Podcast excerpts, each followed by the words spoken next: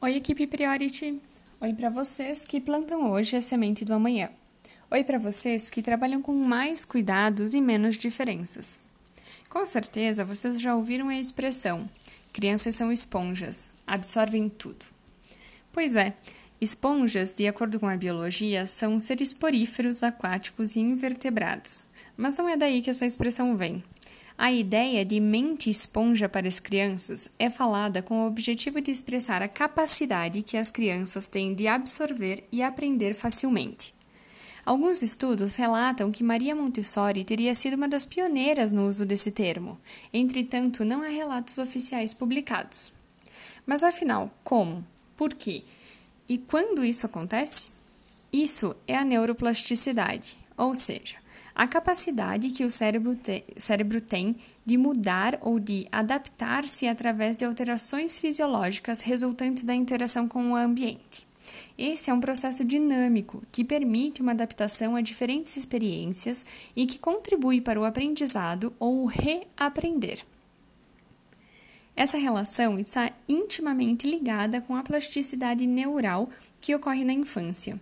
A maior parte do crescimento axonal começa no nascimento e termina por volta dos 2 ou 3 anos de idade. O crescimento dendrítico se estende um pouco além, vai aproximadamente até os 4 anos, e ainda existe uma variação individual na arborização dendrítica, que pode ser observada por volta dos 5 anos de idade. A hipótese atual é que essas variações dendríticas são o efeito da experiência que a criança vive e do estímulo que ela recebe do ambiente. Algumas partes do cérebro, como o córtex frontal, continuam crescendo até aproximadamente os 12 anos de idade, ainda dentro dessa janela de plasticidade, mas com um potencial menor.